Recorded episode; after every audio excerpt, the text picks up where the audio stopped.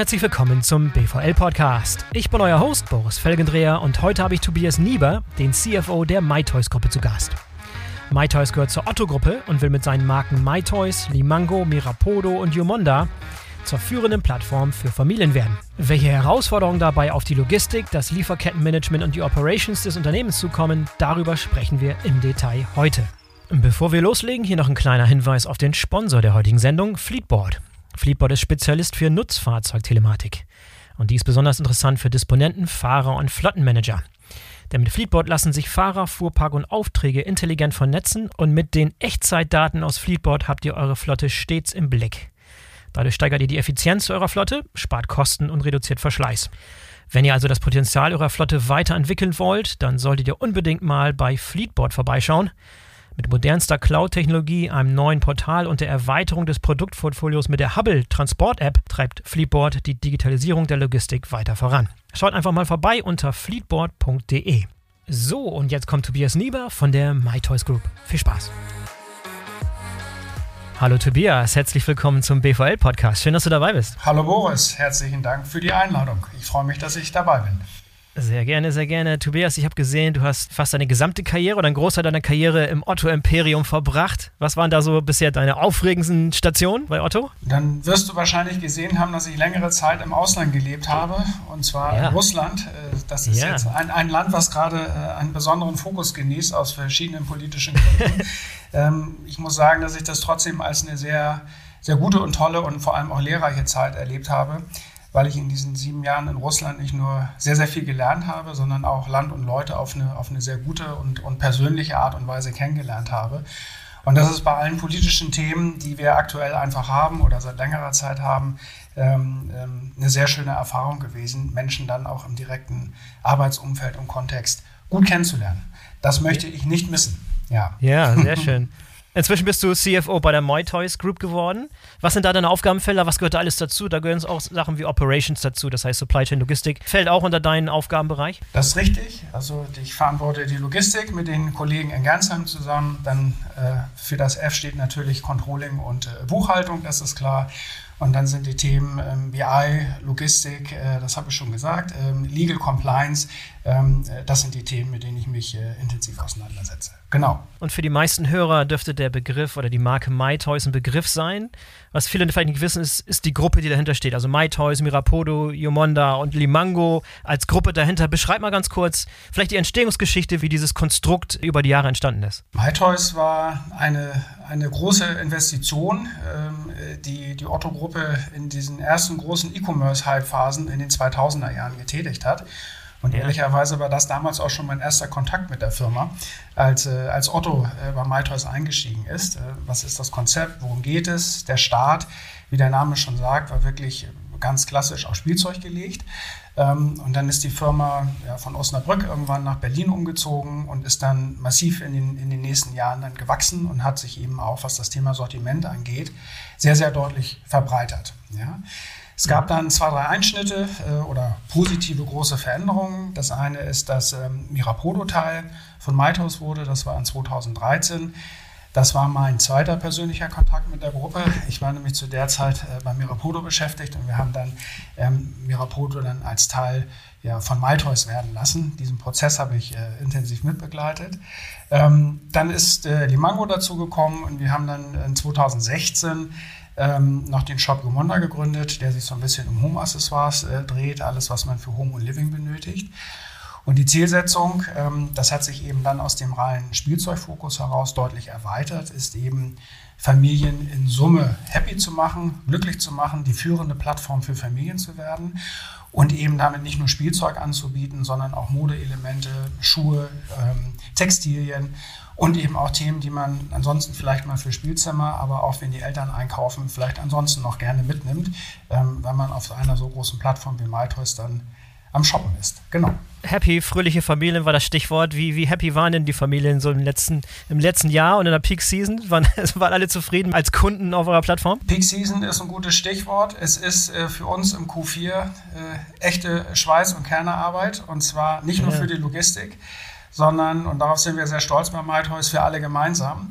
Ähm, du kannst dir sehr gut vorstellen, wo es das ähm, dann insbesondere ein sehr, sehr gutes ähm, ja, Unterhaken und gemeinsam Produkte beschaffen, Produkte reinholen, äh, Produkte dann aber auch verpacken und wieder hinausbekommen aus dem Lager. Ein guter Kundenservice, auch stationär, das habe ich vorhin noch unterschlagen. Wir haben auch 19 Filialen in Deutschland. Diese ganzen Themen eben gut miteinander zu weben.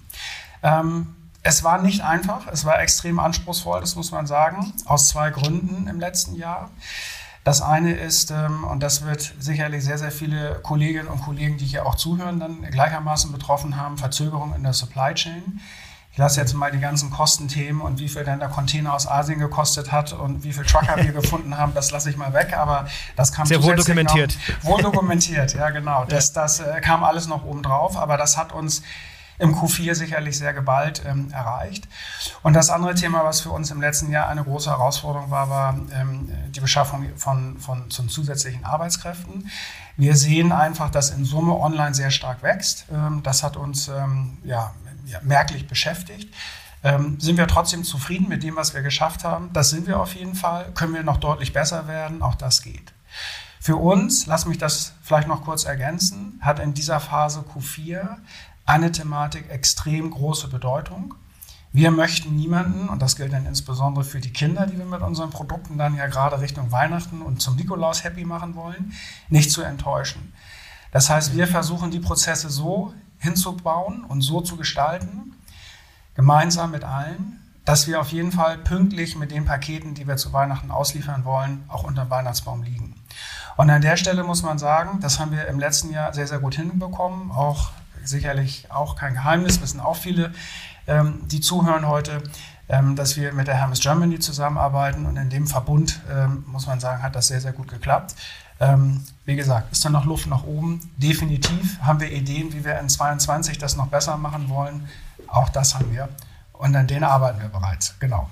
Ja, gib mir vielleicht noch ein paar Eckdaten, ein paar Zahlen zur Gruppe selber. Wie groß seid ihr? Wie seid ihr aufgestellt momentan äh, über die vier Plattformen hinweg? Wir machen, wenn man jetzt mal das Thema Limango ähm, auskauft, äh, etwas mehr als 500 Millionen Euro Umsatz. So groß sind mhm. wir. Wir haben, ja, wenn man das, das Volumenthema jetzt mal, mal nimmt, ähm, ähm jetzt etwa 1000 Partner auf unserer Plattform sehr, sehr stark. Das ist ja ein Feld, was wächst, ähm, eben auch mit den eigenen Lieferanten und Partnern. Wir versenden so all in etwa 15 Millionen Pakete im Jahr.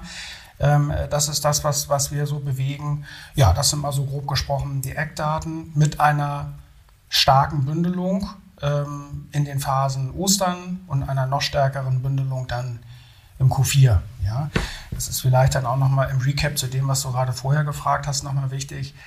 Ähm, wie war das so in Weihnachten? Das ist vielleicht auch nochmal eine, eine gute Ergänzung. Ähm, die Peaks, die man sieht in diesem vierten Quartal, werden eher plateauartig als wirklich äh, so, so, mhm. scharfe Säbelzahntiger-Peaks. Äh, äh, ja? Mhm. Also ähm, eigentlich ist der Black Friday gar kein Black Friday mehr, sondern eine Black Week. Ja? Und, ja. und vielleicht wird das dann irgendwann auch mal ein, ein, ein Black Month. Ne? Also so diese Tendenzen sehen wir aktuell gerade. Logistisch freut uns das. Ja? Das ist erstmal gut, äh, äh ja. nicht an singulären Tagen dann völlig überrannt und überlaufen zu werden. Ähm, das ist etwas, was wir zum Beispiel letztes Jahr ähm, sehr, sehr stark gesehen haben ähm, dass sich das eigentlich eher verteilt hat. Ja. Mhm. Genau. Und wenn man zurückblickt zu den letzten Jahren, was war so die herausforderndste, die schwierigste Peak-Season, die ihr erlebt habt? Jetzt bin ich äh, seit zwei Jahren dabei und äh, muss sagen, äh, dass ich die nun schon als äußerst anspruchsvoll aus verschiedenen Gründen. Das letzte Jahr hatten wir gerade. Im Jahr davor war die Herausforderung, dass wir extrem gut, ähm, das spielt in der Autogruppe generell eine, eine sehr große Rolle, sehr sorgsam mit allen Mitarbeitern umzugehen. Und wir haben das äh, in dieser Corona-Zeit sehr gut hinbekommen, unsere Mitarbeiter zu schützen. Gerade uns in Gernsheim, wo unser Logistikstandort ist, ähm, hat uns das dann letztes Jahr oder vorletztes Jahr, müssen wir jetzt genauer sagen, 2020, sehr spät erreicht. Ähm, das war sicherlich da eine besondere Herausforderung. Und MyToys hat eben in den Zeiten, bevor ich hier gearbeitet habe, auch ähm, ein, zwei Mal den Standort auch gewechselt. Und da muss man eben immer sagen, in dem Moment, wo du den Standort wechselst oder größere Veränderungen in drin hast, Gewerke dann auch in die Prozesse so zu integrieren, da ist für uns immer ganz wichtig, diese Themen eben frühzeitig zu beginnen. Das heißt nicht im Q4, sondern möglichst dann, wenn das Jahr neu anfängt und sie dann irgendwo einzubauen. Also wir haben einen Shuttle integriert ähm, in 2018, meine ich. So, das ist äh, sehr, sehr gut gelaufen. Aber ein Lager umzuziehen und dann diese ersten Einstiegsmonate in das neue Lager in Gernsheim, das war schon sehr sportlich und sehr, sehr anspruchsvoll. Ja, das muss man sagen. Ja. Ja, vielleicht nochmal einen Schritt zurück zum Verständnis über eure Plattform. Ja. Beschreibt doch nochmal ganz kurz, worin die Plattform besteht. Also, also keine offene Plattform, ähnlich wie bei Amazon, wo irgendwie Zehntausende von Händlern unterwegs sind, es ist eine geschlossene, kuratierte Plattform mit ausgewählten Partnern. Kannst du da noch ein bisschen das uns mal verdeutlichen, was eigentlich diese Plattform genau bedeutet? Ja, ja. Für uns ist, kommt aus der Zielgruppe Familie, junge Familie wichtig, dass wir das an den Anfang der Überlegung gestellt haben. Was benötigt diese Zielgruppe? Mhm. Wir schauen darauf, dass die Zeit eher knapp ist. Die Familien möchten die Zeit lieber miteinander verbringen, ein Spiel spielen, weiß ich nicht, im Garten Fußball spielen oder zum Spielplatz gehen. Das Einkaufen soll also möglichst gut, effizient und auch mit einem gewissen guten Schubsen in die richtige Richtung und auf die, auf die richtigen Produkte erfolgen. Und deswegen glauben wir, weil wir eben sehr, sehr viele Kunden haben und die Kundenhistorie auch gut kennen, dass wir dies am besten tun, wenn wir keine offene, sondern eine kuratierte und eher geschlossene Plattform haben, wo wir auch ein bisschen dann dieses Schubsen in die richtige Richtung, das Auswählen der Sortimente, was wird wann, wie, wo benötigt, dass wir das darüber einfach besser hinbekommen. Bei uns gibt es sehr, sehr viel, aber nicht alles. Und das, was wir haben, das versuchen wir zu kuratieren, zu beschreiben, um möglichst so gut dann auch anzusteuern über sehr, sehr viel Logiken in der BI, Business Intelligence, über Daten, dass dann die Kunden einfach darüber ja, happy werden, dass sie äh, gerne bei uns einkaufen und dass einfach die Bedürfnisse gut erfüllt werden und, und wir auch ein gutes Einkaufserlebnis einfach bieten. Punkt. Ja, du hast vorhin gesagt, inzwischen habt ihr 1000 Partner. Wie verteilen ja. die sich in etwa über diese vier Shops? Der Kern, also wir haben sehr viele Partner, die, die aus dem, in dem Schuhsegment, äh, das war so ein bisschen das Startelement, womit wir losgelaufen sind. Da haben wir jetzt den Großteil der Partner. Ähm, und wir ziehen jetzt im Bereich ähm, äh, MyToy selber, also im Kern eher bezogen auf das Spielzeugsortiment, ziehen wir jetzt aktuell stärker nach. Das ist so die Strategie, die wir jetzt noch in den nächsten Jahren da vor uns haben. Wir tun das allerdings auch nicht mit einem ausschließlichen Blick ähm, auf Partner, sondern wir versuchen Partner auch immer so anzubinden, dass sie auch ja, möglichst über die Shops hinweg dann auch genutzt werden können. Den prozentual, das ist nun unser jüngster Shop, das Thema Yomonda Home Accessoires, hier ist der Partneranteil relativ hoch, ne, weil wir da einfach auch da so den Hochlauf dieses neuen Modells darüber ermöglichen wollten oder darüber stützen wollen, darüber pushen wollen. Genau. Ja. Habt ihr nicht eure Eigenmarken? Wir haben auch Eigenmarken. Das ist etwas, ähm, was wir auch ähm, verstärken wollen. Da sind wir schon dabei. Das haben wir sowohl im Schuhbereich, aber auch im Spielzeugbereich.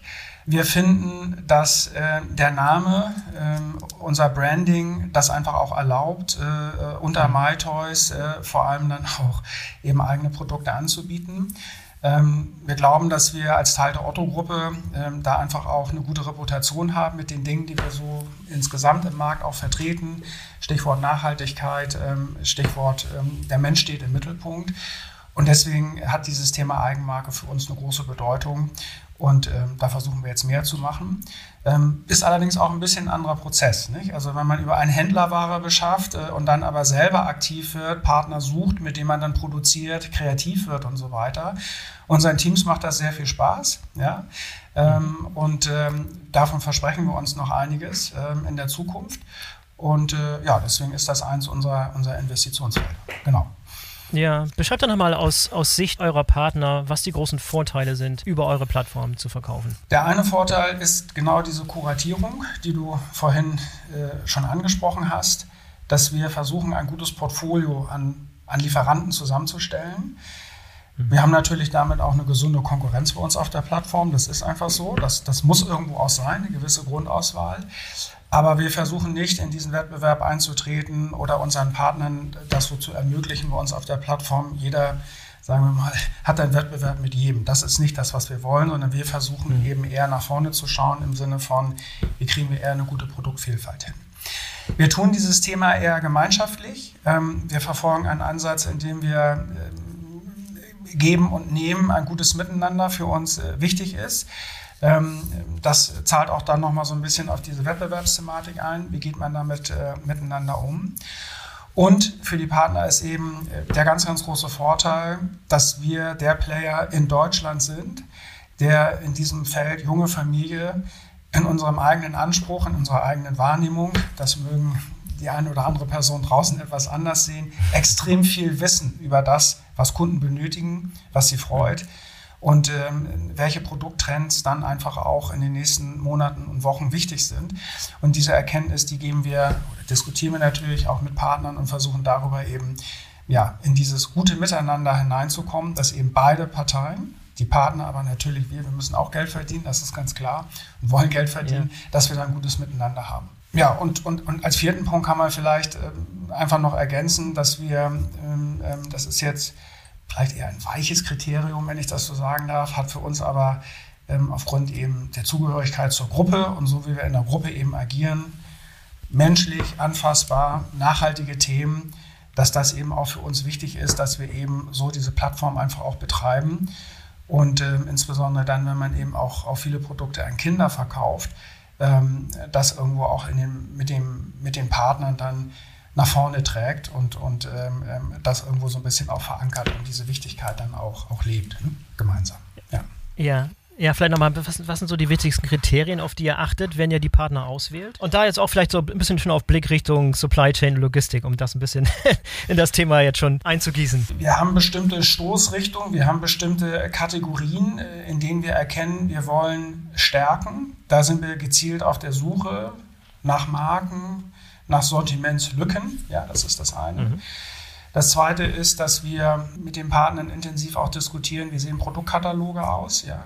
Das Thema äh, Daten, Business Intelligence äh, kriegst du natürlich auch nur dann hin, wenn das, was an Daten von Partnern bereitgestellt wird, auch so ist, ähm, dass es eben tatsächlich auch gut funktioniert, dass du die Sachen gut hochladen kannst, die Produktdaten, dass die dann auch sauber durch die Plattform laufen.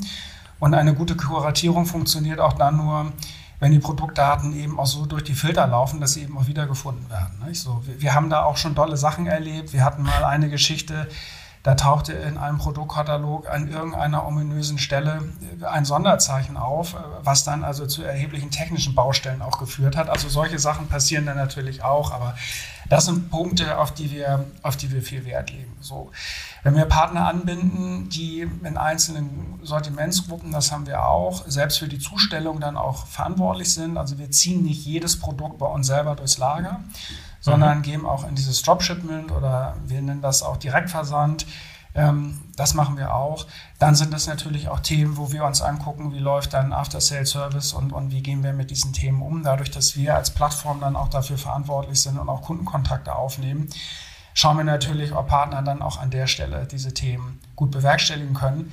Wenn das sehr, sehr schlecht läuft oder die Themen sich auch im Zeitablauf nicht verbessern, dann wird das sicherlich im Austausch dann auch angesprochen und, und, und, thematisiert. Ja, dann lass uns jetzt mal eintauchen ins Dickicht sozusagen der Logistik. Wie sieht die Logistik hinter den Plattformen aus und wie hat sie sich im Laufe der Zeit so verändert? Also ich glaube, dass ähm, das Kernthema ähm, eigentlich ist, dass ähm, ja, Grund, Grundentscheidungen getroffen sind. Und ich glaube, dass wir hier aktuell einen ein, ja, einen Zustand haben, wo relativ stark differenziert wird zwischen, was nimmst du als Plattform, was nimmst du als eigener Händler, als Produzent selbst in die Logistik, was betreibst du selbst und was gibst du ab. Mhm. Diskussionen zum Stichwort Fulfilled By ähm, tauchen bei uns in kurzen Abständen immer wieder und auch sehr heftig auf. Ähm, wir sind allerdings hier nicht final sortiert. Ja? Also wir sind immer noch in Überlegung, bieten wir auch tatsächlich Fulfilled Buy an, wickeln wir für Partner und lagern wir auch für Partner ab, ja oder nein? Oder belassen wir es eben auch bei vielen Partnern? Ähm, in meiner Wahrnehmung ist hier ähm, so als, als Einstieg äh, bezüglich deiner Frage, das noch nicht ähm, ähm, final sortiert. Ja? Also es gibt ähm, mhm. auch in Gesprächen mit, mit Lieferanten, mit Herstellern direkt, mit starken Marken, aber auch, auch ähm, mit anderen Plattformen natürlich im Group-Kontext und wenn man sich auf Konferenzen sieht, sehr unterschiedliche Wahrnehmung. Wenn du in die Logistik selbst einsteigst, dann ist eigentlich Flexibilität, hohes Drehmomentum, ja, und ähm, eine extrem harte Sortierung ähm, über, über Lagerumschläge und Drehgeschwindigkeiten innerhalb, also im intralogistischen Bereich, extrem wichtig. Ich habe erzählt, dass wir einen Shuttle eingebaut haben. Das tun wir vor allem, um eben schnell drehende Sortimente, die vielleicht auch dann mal Retouren produzieren, eben nicht erst wieder bis in den letzten Gang Fach einzulagern und so weiter oder übers AKL dann wieder zuzusteuern, sondern das tun wir, um eben dann sie auch sehr zügig eben wieder an, das, an den Packplatz zurückzuführen und dann auch ähm, wieder aus dem Lager hinauszubekommen. So, und das sind Themen, an denen wir, wir haben einen Prozess, der nennt sich äh, Just in Time. Wir haben also einzelne Lieferanten, die erst auf Anforderung dann auch äh, Produkte zuliefern.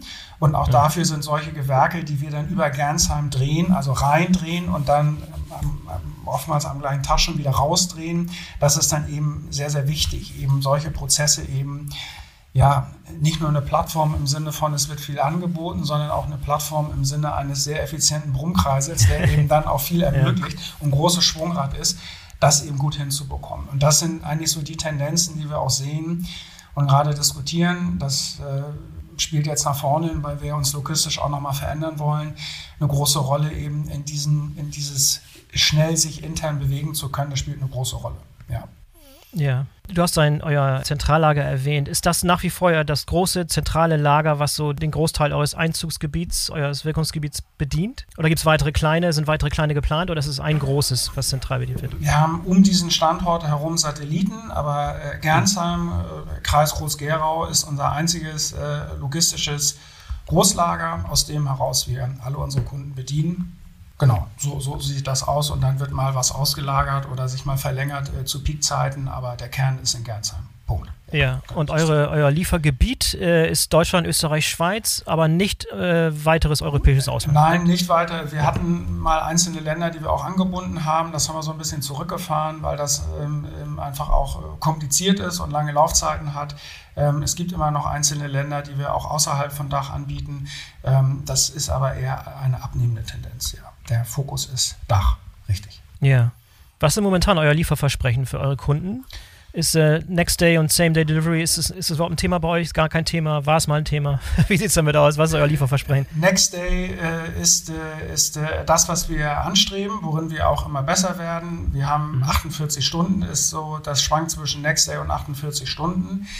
Wir haben ähm, Same Day gibt es bei uns ähm, nicht. Ja, das, das ähm, kann man vielleicht mit zwei Themen begründen. Ähm, dafür ist der Hub und wo wir dann logistisch liegen und welches Schwungrad wir da drehen, da braucht man, glaube ich, mehr Manövriermasse als ähm, 500 Millionen Euro Umsatz. Ja. Mhm. Ähm, das zweite Thema ist, ähm, dass bei der Produktgruppe, die wir verkaufen, ähm, man an ganz vielen Stellen auch bedenken muss, ähm, dass das äh, äh, logistisch nicht, nicht in jedem Moment auch einfach zu handelnde Produkte sind. Ja? Also wir haben ja, wenn man mal jetzt in dem, in dem Kinderbereich bleibt, äh, von der Haarspange bis zur Hüpfburg bieten wir alles an. ja? Und ähm, äh, da musst du eben zum Teil auch dann schauen, eine Hüpfburg ähm, im Same Day zu liefern, ist eigentlich logistisch kurz vor Albtraum und, und ja. äh, dann eigentlich auch zu angemessenen Kosten eigentlich auch nicht mehr zu bewerkstelligen. Das muss man, glaube ich, ehrlicherweise sagen. So, und deswegen ähm, Deswegen ähm, ist da eben auch eine gewisse Differenzierung und ein gewisses Bundling dann auch für die Warenkörbe einfach aus Effizienzgesichtspunkten einfach wichtig. So, was wir tun, ähm, und ähm, das ist etwas, ähm, was für die Teams ähm, hier im Hause und, und da auch insbesondere dann auch in der Logistik, mein, mein Glaube, meine Zielsetzung mit allen Teams, auch wenn ich jetzt nicht derjenige bin als, als, als CFO, der eben ganz nah an den Kunden dran ist, ist aber trotzdem auch über effiziente Backend-Prozesse eben auch immer eine sehr hohe Kundennähe herzustellen. Und das ist etwas, wo jeder und insbesondere dann auch in der Logistik was zu beitragen kann. Das heißt also, wir haben in den letzten zwei Jahren, insbesondere in Gernsheim, ähm, wenn man jetzt auf das logistische Thema guckt, auch eine ganze Reihe von kleineren Initiativen gestartet, wie wir eben auch im Durchlauf Zeiten noch verringern können, wie wir schneller einlagern können und so weiter, um diese Gesamtzeit, die wir dann brauchen, bis wir ausgeliefert haben, ähm, zu verkürzen. Da sind wir gut unterwegs, da machen wir auch weiter.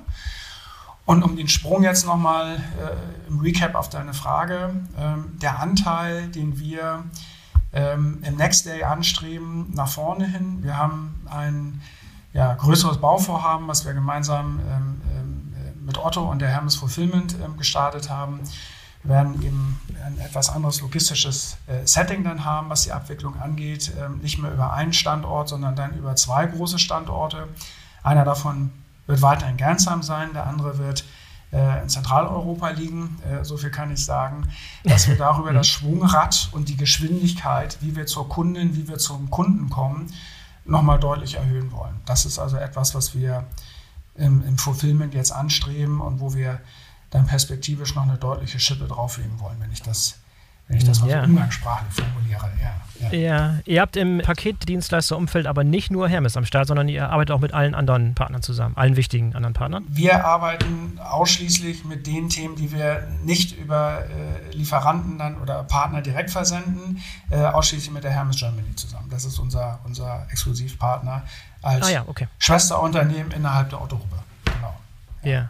Ist geplant, das so, so beizubehalten oder gibt es da Pläne, das noch ein bisschen zu diversifizieren? Das ist, das, das ist eine gute Frage, die du stellst, Boris. Also, wie, wie, wie, ich glaube, dass wir, ähm, und das tun wir natürlich, dass wir das ab und zu ähm, diskutieren. Wichtig ist, ähm, dass wir mit dem Schwungrad, was wir als Otto-Gruppe in Summe gemeinsam mit der Hermes in Deutschland drehen und natürlich dann auch in die angrenzenden Märkten, Dach haben wir angesprochen, dass wir da in den vergangenen Jahren gemeinsam besser geworden sind und dass wir gemeinsam auch ein Niveau erreicht haben. Das ist zumindest das, was wir auch über die Konkurrenz mitbekommen, beziehungsweise wenn man dann selber auch mal bei der Konkurrenz bestellt, da einen extrem guten Job gemacht haben. So insofern ist jetzt zum einen die Frage, ähm, benötigen wir das eigentlich? Da würde ich jetzt sagen, nein. Gibt es aber vielleicht mal Tendenzen, dass Kunden auch sagen, ich könnte mir in diesem oder jenem Umfeld vielleicht dann auch noch mal eine Auswahl vorstellen. Das ist sicherlich etwas, äh, was dann mal auch diskutiert werden könnte. Ich sage aber bewusst könnte, weil ich das aktuell nicht auf dem Radar habe, sondern mein Fokus darauf liegt, in dem, in dem gemeinsamen Miteinander mit der Hermes Germany einen exzellenten Job zu machen und hier weiter besser zu werden. Ja. Tobias, du hast jetzt äh, an verschiedenen Stellen schon mal so ein bisschen aufblinken lassen, die Technologie, die eine entscheidende Rolle spielt äh, bei eurem Erfolg. Was für Schlüsseltechnologien kommen bei euch zum Einsatz? Was sind so die, die, die drei, vier Schlüsseltechnologien und wie habt ihr die entwickelt? Ich habe gesehen, ihr macht sehr, sehr viel Eigenentwicklung. Äh, sagt da mal ein bisschen was zu, was da eure Herangehensweise ist, wenn es um die Entwicklung und die Anwendung von Technologien geht. Die Firma ist groß geworden ähm, mit, mit, mit einem eigenen Technologie-Stack. Ähm, da sind viele Sachen selber gebaut worden. Ähm, Im Kern äh, sind das Oracle-Elemente. Ähm, mhm. Was wir tun, ist, dass wir ähm, zunehmend Satelliten entwickeln. Und das äh, passiert auf zwei Arten. Ähm, das eine ist, dass wir Satelliten dann selber rauskarven und, und sie dann auch selber weiterentwickeln und betreiben. Das andere Thema ist allerdings, dass wir jetzt auch eine Strategie verfolgen, dass wir bestimmte Themen in Standards überführen, die dann zum Beispiel als, als IT- und Softwareprodukte innerhalb der Otto-Gruppe bestehen, ja, mhm. oder ähm, eben dann auch Produkte von draußen rein einkaufen. So, das heißt, die, die, die Technologie, ähm, die wir ja eher sehr gebündelt äh, als einen großen Block dann auch selber betrieben haben, an der Stelle wird es definitiv Veränderungen geben, weil wir eben das eher modularer betrachten und weil wir auch hier diese Idee, was ist nah am Kunden dran, was ist weiter an der, von, an der Kundin dran, was ist, ich sag mal, auch im Standard zu betreiben, ja, dass wir da deutlich stärker differenzieren, um dann da auch mehr Schwung raufzugeben. Was für uns eine sehr große Bedeutung hat, das zähle ich mit in das technologische Umfeld hinein, ist alles, was mit Daten, mit Informationen, dem Sammeln, Strukturieren und Aufbereiten zusammenhängt. Mhm. Der Bereich BI, ähm, der auch bei mir hängt, hat eine große Bedeutung, weil das so ein bisschen der große Datenhub ist, auf den alle zugreifen, der das gesamte Unternehmen mit Daten versorgt. Das bedeutet nicht nur, dass wir Themen haben wie eine Deckungsbeitragsrechnung und wie viel Umsatz haben wir jetzt eigentlich gemacht, sondern dass hierüber natürlich auch ähm, Predictive Analysis läuft, ähm, ne? also was, was, was sind Trends, was läuft gut, was läuft nicht gut und so weiter. Das spielt für uns ähm, eben eine ganz, ganz große Rolle, gerade eben auch in der Differenzierung über die, über die vielen Produktkategorien und, und Artikel, die wir anbieten das kannst du ja nicht mehr mit dem Durchlaufen durch den Supermarkt beherrschen und guckst dann, wie voll oder leer die Regale sind, sondern da brauchst du eben Engineering dafür und Technologie und das ist etwas, was wir eben sehr aktiv einsetzen und eben auch weiterentwickeln. Die BI-Themen, da sind wir sehr stark selber dran und gehen da auch mit viel Kreativität ran. Mensch, da ist dieses und jenes, wie ist der Prozess eigentlich? Haben wir jeden Datenpunkt eingesammelt? Nein, haben wir noch nicht. Gut, dann lass uns den Datenpunkt einsammeln was lernen wir dann daraus, wie können wir da gemeinsam auch noch was verbessern. So, so, sind, die, so sind die Prozesse. Ich kann mir auch vorstellen, dass eine der großen Herausforderungen, wenn man eine Plattform baut und schon tausend Lieferanten und tausend Partner hat und das noch weiter ausbauen will, dass die Anbindung der Partner natürlich die große Herausforderung ist. Was ist da so euer größtes Bauchweh beim Anbinden der Partner? Also der, der Connector, mit dem wir das tun, ist ein externes Produkt. Ähm, das funktioniert äh, ganz gut oder gut. Ja. Mhm. Ähm, die, Kern, die Kernthematik ist dann eigentlich das, das Waschen, äh, in Anführungsstrichen, ne, ähm, der Daten, dass sie eben sauber durch die Maschine fließen. Ja. Das ist das eine, dass sie eben dann in den Filtern, Produktempfehlungen und so weiter sauber gezogen werden können. Ähm, das andere ist allerdings auch die Gesamtlast, die auf dem System liegt. Nicht? Also wir haben jetzt äh, in den letzten zwei Jahren, in denen ich hier bin, äh, zum Beispiel sehr, sehr viele Technologien auch nicht mehr on-premise weil du eben so viel Blech dir eigentlich gar nicht in den Keller oder in dein, in dein Datacenter stellen kannst, mhm. sondern wir haben eben sehr viele Themen jetzt auch in die Cloud geschoben, weil wir darüber eben A skalieren können und B dann eben auch, das ist für die Partner natürlich auch wichtig, ne? es muss eben dann auch schnell die Zugriffe erfolgen und das kriegst du irgendwann selber nicht mehr hin. Das ist eben so ein Thema, wo du sagst, okay, wir kriegen das irgendwie hin, das Invest lohnt sich aber nicht, das können andere besser. Und dann werden die Themen eben in die Cloud geschoben und das ist etwas, was wir jetzt zuletzt auch sehr stark getriggert haben, was wir sehr stark mhm. verfolgt mhm. haben. Also es gibt ganze Funktionalitäten, die sind komplett in der Cloud und werden von dort aus betrieben. Ja. ja, jetzt nochmal mit Blick auf die Logistik und äh, die Logistik von Partnern, vor allem die nicht äh, euch als Logistikdienstleister in, in, Anspruch nehmen, sondern die ihre eigene Logistik machen, dieses Dropshipping machen, die direkt ja. Direktlieferung machen. Wie sieht da die Einbindung aus? Das ist sicherlich auch eine Herausforderung, das nochmal in eure Systeme einzubinden, wenn solche externen Partner da am Start sind. Genau, und das ist auch noch ein Thema, wo wir äh, massiv am Drücken sind. Wir sind gerade in, in, in der Auswahl jetzt durch, ähm, auch nochmal Sendungsverfolgungsthemen ähm, zu intensivieren ähm, da auch für unseren äh, Customer Service einfache Zugriffsmöglichkeiten zu bekommen. Ja, ja. Das ist in der Tat ähm, ein echter Schmerzpunkt, ähm, der eben dann auch bei diesem Versprechen, was wir eben, was uns sehr wichtig ist, ich habe es eben gesagt, ne, also verspätete Geschenke unterm Weihnachtsbaum oder zum Kindergeburtstag sind, sind extrem doof und eben mhm. überhaupt nicht gut für die Reputation dass wir da eben versuchen, die Partner auch mit reinzuziehen. Das kriegen wir auch nur mit Technologie hin. Da gibt es sehr, sehr viele Standardthemen am Markt deren Einbindung auch zum Teil nicht so ganz einfach ist, aber auch daran arbeiten wir aktuell ähm, sehr intensiv. Da ist ähm, eher mehr Druck drauf im Sinne von, da müssen wir zu Potto kommen und, und Gas geben, als weniger. Ja. ja das ja. ist so. Stichwort Retourenmanagement, das würde mich interessieren. Wie managt ihr das? Gerade auch mit Hinblick auf, auf Partner, wenn Retouren, wie wird das gemanagt? Was sind die großen Herausforderungen bei den Retouren? Die Retouren gehen an die Partner zurück. Die eigenen Retouren bearbeiten wir selber. Wir haben in Gernsheim auch einen eigenen Retourenbetrieb. Ja mhm. und ähm, ähm, kümmern uns da dann auch um Wiedereinlagerung und so weiter. Ähm, das halten wir bei der Komplexität und bei der Bandbreite, die wir selber einkaufen und managen, auch, auch für gut und wichtig, ja, das nicht äh, wegzugeben. Ähm, so, und die Partner kümmern sich dann in ihren jeweiligen Produktgruppen dann selber um die Retouren. So ist der, so ist der Blickwinkel. Ja, ein weiteres Thema, was ich gerne mit dir besprechen würde, ist das Thema Nachhaltigkeit. Das hat einen immer größeren Stellenwert, gerade auch auf Seiten eurer Kunden, die eine gewisse Erwartungshaltung haben. Was habt ihr inzwischen schon getan in Bezug auf Nachhaltigkeitsthemen und was ist in der Zukunft da geplant? Was habt ihr erstmal vielleicht mit Zielen? Was habt ihr euch für Ziele gesetzt? Als Teil von, von Otto, als Teil der Otto-Gruppe, ähm, gibt es hier ähm, sehr, sehr flächendeckende Initiativen und Programme. Die Kernthemen sind eigentlich eher zu gucken in der Breite. Ja? So was, was zum Beispiel aus, aus Otto Group Sicht jetzt bei uns jetzt weniger große Rolle ist, ist eben Cotton Made in Africa zum Beispiel. Das hat für uns jetzt nicht so eine große Bedeutung. Aber wie wir einkaufen, ähm, wie wir Lieferanten zertifizieren, wie wir mit Lieferanten einen sogenannten Code of Conduct, also wo auch ethische Regeln hinterlegt sind, wie wird produziert, ähm, wie wird bezahlt etc. Das sind Themen, die für uns eine sehr, sehr große äh, Bedeutung haben und ähm, die wir eben in den Gesprächen mit den Lieferanten ähm, jetzt nicht nur als Papieranlage dann damit dabei haben, sondern die eben auch in den Diskussionen ein wichtiger Punkt spielt. Mhm. So die anderen Themen ähm, sind, wenn man da den Blick jetzt nochmal richtet Richtung Standards, welche Produkte sind das, ähm, was ist auch drin verarbeitet, ja, ähm, dass wir eben, und das hat insbesondere in dem Kinderumfeld eben eine große Bedeutung, dass das sicher ist, ja, dass da keine Chemikalien drin sind und so weiter Und ähm, dass auf diese Themen, wenn dann da mal was durchsickern sollte oder schieflaufen sollte, dass dann eben auch extrem hart und schnell einfach auch reagiert wird. Ähm, ich hoffe, dass diejenigen, die zuhören, dann auch sehen oder anerkennen, äh, dass wir da äh, nicht negativ in irgendeiner Form auftreten. Ähm, und insofern ähm, da äh, die Einkaufsteams ähm, hier in Berlin einen exzellenten Job machen. Mhm. Wenn wir als dritte Achse Richtung, Richtung Logistik nochmal schauen, mhm. dann haben wir eigentlich hier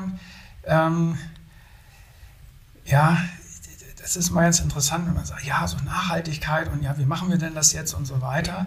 Ähm, die Diskussionen biegen dann aber immer eigentlich äh, äh, relativ gut in die richtige Richtung ab. Was meine ich damit? Wir haben eigentlich festgestellt an vielen Stellen, man steht eigentlich gut auf zwei Beinen. Man kann also Ökologie und Wirtschaftlichkeit und Kundenzufriedenheit eigentlich gut miteinander vernetzen. Ich gebe mal ein Beispiel. Ähm, wir hatten eine relativ kleine Anzahl von von Produkt- oder Kartongrößen und haben dann einfach irgendwann gesehen, Mensch, da ist dann doch noch Luft drin. Ja? Das passt vielleicht nicht so ganz. Dann haben wir angefangen, mit relativ aufwendigen mathematischen Modellen aus, glaube ich, vier oder sechs Kartongrößen dann irgendwann 13 zu machen. So, das hilft dann natürlich auch, ne, das besser zu verpacken, weniger Luft zu haben und auch sicherer zu verpacken. So, und jetzt aktuell läuft bei uns gerade ein Projekt, wo wir ein, eine Kartonfaltmaschine äh, ins Lager reinbringen, um eben noch näher an das Produkt heranzukommen, noch weniger Luft zu produzieren. Ja, ja und, die sind cool, da habe ich schon Videos von gesehen. Ja, so schon Videos, ja, genau. Ja, ja, so, und das ist etwas, da, da nehmen wir jetzt gerade richtig Geld in die Hand. So, und das bringt jetzt eigentlich mehrere Vorteile. Ne? Es ist weniger Luft, die generell gefahren wird. Also das heißt, äh, der Platz in den Containern ist besser ausgelastet. Du brauchst weniger Füllmaterial. Ja? ja. Und ähm, äh, diese Maschine ermöglicht es eben auch, ähm, wenn du dann ein Buch oder, oder ein, ein Spiel verschenkst oder etwas anderes, was vielleicht eben auch, auch Gefahr läuft, vielleicht auch geknickt zu werden etc., ähm, dass das einfach auch dann ein bisschen besser verpackt werden kann. Also insofern ähm, äh, sparen wir ähm, oder tun etwas Gutes für Ökologie. Wir sparen auch ähm, Geld äh, und die Kunden sind sogar auch noch happy. So, und das sind eigentlich so die Themen, ähm, nach denen wir suchen, nach denen wir fahnden und auf die wir uns dann stürzen. So, so betreiben wir das Thema Nachhaltigkeit, wenn man jetzt mal so die, den Spannungsbogen über das gesamte Unternehmen liegt. Ja, dieses Verpackungsthema ist vor allem auch so sichtbar für die, für die Endverbraucher. Ja, ne? Also ja. ein, ein riesen Frustrationspunkt, wenn man da so im, im, im, äh, nach den Feiertagen sitzt mit diesem Riesenberg an, an Verpackungsmaterial und nicht weiß, wie man es wieder loswerden will. Ne? Ja, genau. Ja, du sagst, du hast gerade die Kosten angesprochen. Bei dieser Faltmaschine, rechnet sie das schon? Fast jedes ähm, Produkt mit, mit einem eigenen Karton auszustatten, das genau für die Maße konzipiert ist? Jedes wird es nicht sein, das muss ich auch ganz klar sagen. Schade. das, das, das ist nicht so. Wir haben, also das ist etwas, wo wir jetzt technologisch aussteuern, welche Produkte das werden, aber dieser Anteil wird sehr schnell äh, deutlich steigen. So, und, und ähm, ähm, rechnen tut sich das jetzt nicht morgen, ähm, ähm, sondern eher übermorgen. Aber vor dem Hintergrund Nachhaltigkeit, Kundenzufriedenheit ähm, ist es eben wichtig, dann dieses Invest dann auch zu tun. Und deswegen machen wir das. So, ähm, was wir parallel noch machen, ist, ähm, das beobachten wir sehr intensiv, weil die Kollegen von Otto da eine sehr interessante Initiative haben, die ähm, ist auch in der Presse vielfach schon zitiert äh, worden, die experimentieren mit recyceltem Plastik und ähm, haben das dann auch in, mhm. in, in Tüten ähm, jetzt auch äh, ähm, werden das für, die, für das Tütenthema nutzen. Das beobachten wir sehr intensiv. Äh, haben da auch schon ein bisschen experimentiert. Ähm, da muss man sagen, nicht jeder Tütenautomat äh, kommt mit diesem recycelten Plastik offensichtlich ganz gut zurecht. Das ist zumindest das, was die Kollegen mir erzählt haben. Äh, dass das dann bei den Tests in Gernsheim auch so ein bisschen komisch dann am Ende aussah. Aber das ist zum Beispiel etwas, was dann eher perspektivisch auch noch weiter auf der, also auf der Roadmap steht, sich damit intensiver auseinanderzusetzen weil das eigentlich eine, so im, im, Sinne von Gesamtkreislaufwirtschaft dann so das nächste Thema wäre, wo man, wo man, glaube ich, insbesondere bei Verpackung da noch was ziehen könnte. Ja? So, und dann hast du eben, wenn wir haben auch viele T-Shirts zum Beispiel oder sehr viele Textilien, das ist dann etwas, was wir eben heute schon über Tüten versenden und ähm, wo dann wahrscheinlich der Anteil dann irgendwo auch nochmal stärker ausgebaut werden könnte. Insofern ist das dann ein mehrgleisiges Thema im, Bereich ähm, Verpackung. Ne? Also wir haben nicht nur diesen Verpackungsautomaten, an dem wir arbeiten, sondern ähm, haben eben noch andere Ideen, die wir verfolgen werden ich verstehe dann, steht dann wahrscheinlich auch im, im, engen Austausch mit euren Partnern. Ich kann mir vorstellen, wenn nur ihr an diesen innovativen Nachhaltigkeitsthemen und Verpackungsthemen arbeitet, aber die Partner, die direkt Versand machen, ziehen nicht mit, Da macht es nicht wirklich Sinn. Inwiefern arbeitet ihr enger zusammen mit den Partnern, um solche Sachen voranzutreiben? Da muss ich ehrlicherweise passen. Das wäre dann etwas für die zweite Folge, die wir dann beide in zwei oder drei Jahren dann machen. Also wie, wie genau wir jetzt Verpackungsthemen mit den Partnern äh, diskutieren, ähm, ähm, ja, bin ich offen und direkt, weiß ich nicht. Ähm, ja. Ich sehe über den Kundenservice, wenn einzelne Partner ähm, Themen also so versenden, dass sie eben nur noch kaputt ankommen oder die Verpackung eben äh, in so schlimmem Zustand ist, ähm, dass schon auf dem Weg äh, der, der Zustellung die Hälfte verloren geht. Das ist jetzt sehr stark überzeichnet, ja. ja. Ähm, ähm, dass wir das dann natürlich sehen und merken und das natürlich über unsere über unsere Agents dann hier auch mitbekommen und dass wir da dann natürlich auch schon mal zum Hörer greifen. Das ist so, aber inwieweit wir jetzt ein intensives Supply Chain Management auch an der Stelle betreiben, muss ich passen. Ja, Supply Chain Management, letztes Thema dazu, Lieferkettengesetz. Äh, was, was glaubst du, was kommt da nochmal in den nächsten Jahren auf euch zu in Bezug auf Komplexität und Verantwortung, wenn das Lieferkettengesetz in Kraft tritt? Ja, jetzt wünsche ich mir dann nochmal die Kollegen aus dem Einkauf, dass sie dann hier auch nochmal ein Stichwort mit dazu geben. ähm, die Verpflichtung ist klar. Die Bedeutung, sich mit diesem Thema intensiver auseinanderzusetzen, ist auch klar.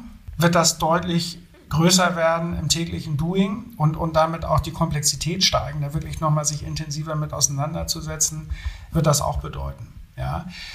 So insofern ähm, kann ich nur sagen, da schlagen so zwei Herzen in meiner Brust. Das eine ist, ja natürlich wollen wir das und natürlich haben wir auch getriggert durch Otto-Gruppe in Summe eine hohe eigene Verpflichtung durch unseren Shareholder zu sagen, wir arbeiten eh an diesen Themen. Ja. Mhm. Insofern ist das, das, das, das zusätzliche Regulatorium, die zusätzlichen Regeln, die da jetzt aufgestellt werden, eben dann natürlich zum Teil ein Spagat. Ne? Also zusätzlich, muss das wirklich noch sein, bringt das wirklich was?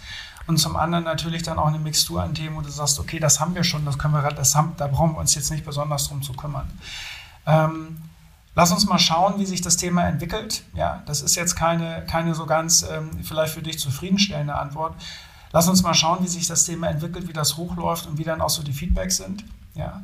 Aktuell ähm, kann ich nur sagen, dass in der, in der direkten Verpflichtung, hier besser zu werden und, und, und die Standards nach oben zu schrauben, wir ein hohes eigenes Interesse haben, nicht nur aufgrund unserer Zielgruppe, sondern eben aufgrund der Bedeutung, die eben durch die Otto-Familie für, für alle Firmen der Group getriggert wird, ähm, hier eben sich sehr korrekt äh, und gut zu verhalten. Ja. Das ist super. Haben wir noch ein paar Zukunftsthemen dann für die nächste Folge. Ich habe mir schon eine Notiz gemacht, wir sind viel zu wenig eingegangen auf eure Intralogistikprozesse, aber wir sind schon wieder am Ende unserer Zeit. Da können wir vielleicht beim nächsten Mal nochmal tiefer eintauchen, was da genau in eurem Zentrallager da sich hinter den Wänden sozusagen abspielt. Da konnten wir heute nicht drauf eingehen, aber wir haben viele, viele tolle Themen angesprochen. Tobias, vielen Dank für deine Ausführungen, für das Gespräch heute. Mir hat sehr viel Spaß gemacht. Danke dir. Danke dir, Boris. Herzlichen Dank nochmal für die Einladung. Besten Dank. Ja. Bis dann. Tschüss. So, das war der BVL-Podcast mit Tobias Nieber von der MyToys Group. Wenn ihr Interesse an diesem Thema hattet, dann wird euch sicher auch das Programm der Digital Logistics Days 2022 gefallen. Die veranstaltet die Bundesvereinigung Logistik am 15., 16. und 17. März. Es wird eine reine Online-Konferenz werden und die Teilnahme ist kostenlos.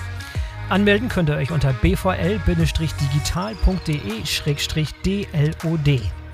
Den Link findet ihr auch in den Shownotes. Ich hoffe, ihr seid dabei.